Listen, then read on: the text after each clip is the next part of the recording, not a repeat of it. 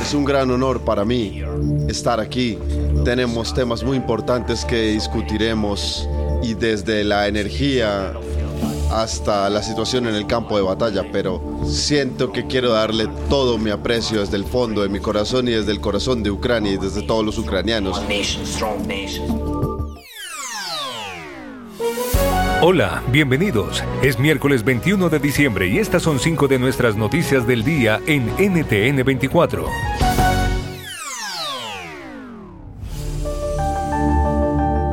Escuchaban las palabras del presidente de Ucrania, Volodymyr Zelensky. Hoy fue su primer viaje internacional desde la invasión rusa el 24 de febrero.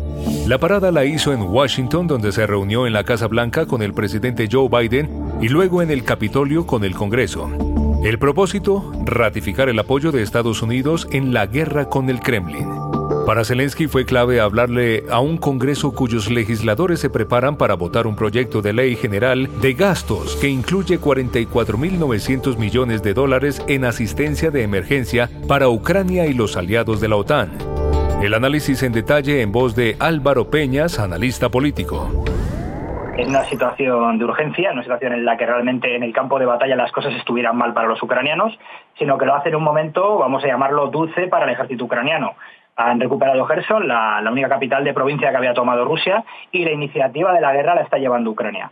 Por lo tanto, ante todo esto es, un símbolo, ¿no? Realmente es un símbolo de que, Ucrania ha aguantado, aguantó ese primer embate ruso eh, y ahora, bueno, pues está, pasando, está pasando al, ataque.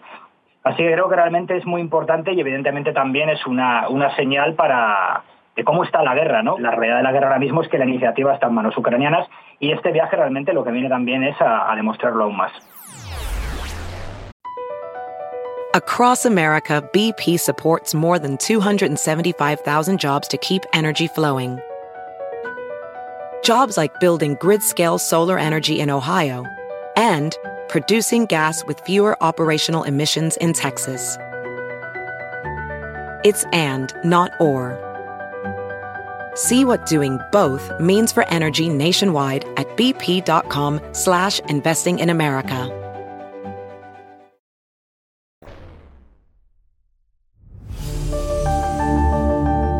El presidente de México, Andrés Manuel López Obrador, dijo que no romperá relaciones diplomáticas con Perú, luego de la expulsión de su embajador en el vecino del sur. Nosotros no vamos a expulsar a nadie, no lo hemos hecho y no se va a hacer. La presión política con el gobierno de Diana Boluarte, sin embargo, se mantiene.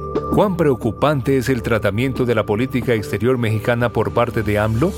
Lo hablamos con el diplomático Jorge Lomonaco, embajador mexicano y autor de un artículo sobre el tema. Yo creo que la línea roja que se cruzó y que distingue a la posición de México, incluso de los otros países con los que se firmó una carta conjunta, es el haber no solo criticado la actuación del Congreso eh, peruano, sino el haber cuestionado la, la constitución misma del Perú porque incluso la Carta Democrática utiliza como referente el orden jurídico que cada Estado, cada país se ha dado a sí mismo como referencia para ver si hay un rompimiento del orden constitucional y por lo tanto de la democracia. En Estados Unidos, una tormenta invernal amenaza los planes de Navidad de millones de viajeros. En esta localidad se pudieran estar experimentando vientos sobre las 50 millas por hora que generarán que las personas aquí puedan sentir las temperaturas en menos 30 grados. El Departamento de Transporte ha emitido una alerta de viaje para los que tengan previsto volar y también para quienes tengan previsto viajar por carretera. Miles de vuelos ya han sido cancelados. ¿Cuáles son las recomendaciones de las autoridades? Hablamos con Pete Buttigieg, secretario de Transporte de Estados Unidos. Bueno, hay mucho impacto en muchos de los aeropuertos en cuanto a clima, así que infortunadamente habrá demoras y cancelaciones, pero hay muchas cosas que se pueden hacer como pasajero. Hay muchas cosas que se pueden hacer y es ver si su aerolínea está ofreciendo cambios libres de cargos. Muchas aerolíneas lo están haciendo a petición del público. También tiene que conocer sus derechos como pasajero. Si su vuelo se cancela de manera inesperada, puede usted esperar por un desembolso completo. Si tiene problemas con la aerolínea y para muchos estadounidenses manejar realmente sería una opción. Across America, BP supports more than 275,000 jobs to keep energy flowing. Jobs like updating turbines at one of our Indiana wind farms and producing more oil and gas with fewer operational emissions in the Gulf of Mexico. It's and, not or. See what doing both means for energy nationwide at bp.com slash investing in America.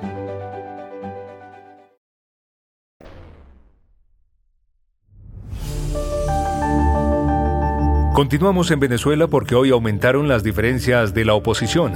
69 diputados principales y 34 suplentes pertenecientes a los partidos Acción Democrática retiraron el apoyo al presidente interino Juan Guaidó. Excepción de tres instancias que consideramos son necesarias para la defensa de los activos en el exterior.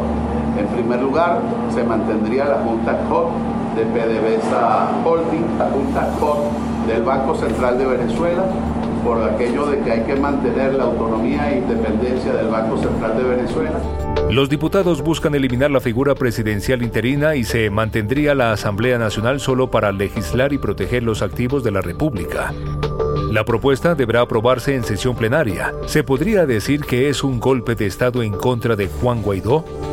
Nos responde Sergio Vergara, miembro de la Dirección Nacional del Partido Político Voluntad Popular y diputado de la Asamblea Nacional 2015. Debemos esperar a que se consuma, pero el golpe de Estado no es a Juan Guaidó, el golpe es a la Constitución.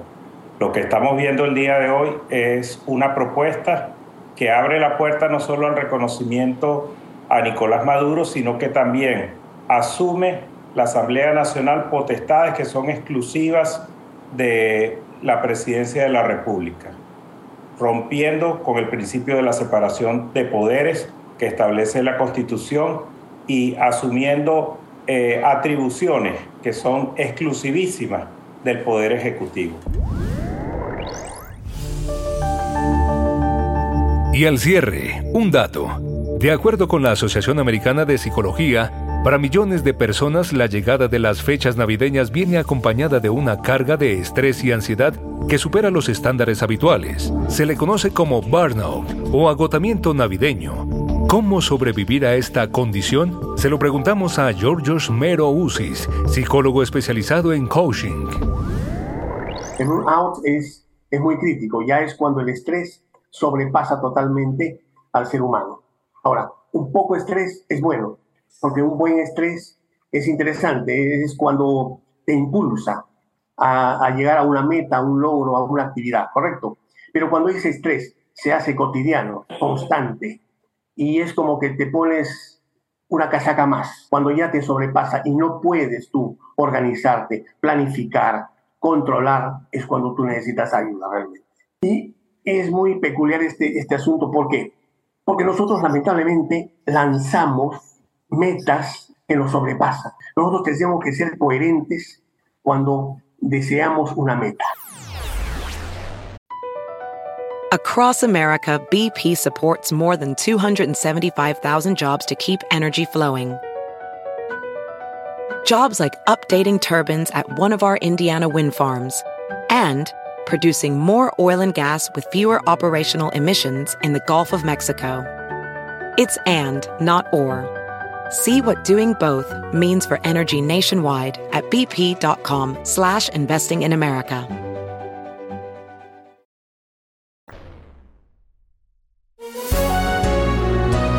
Si te gustó este podcast, puedes buscar más de nuestro contenido en nuestra página web www.ntn24.com. En el podcast de NTN24 te informamos y te acompañamos.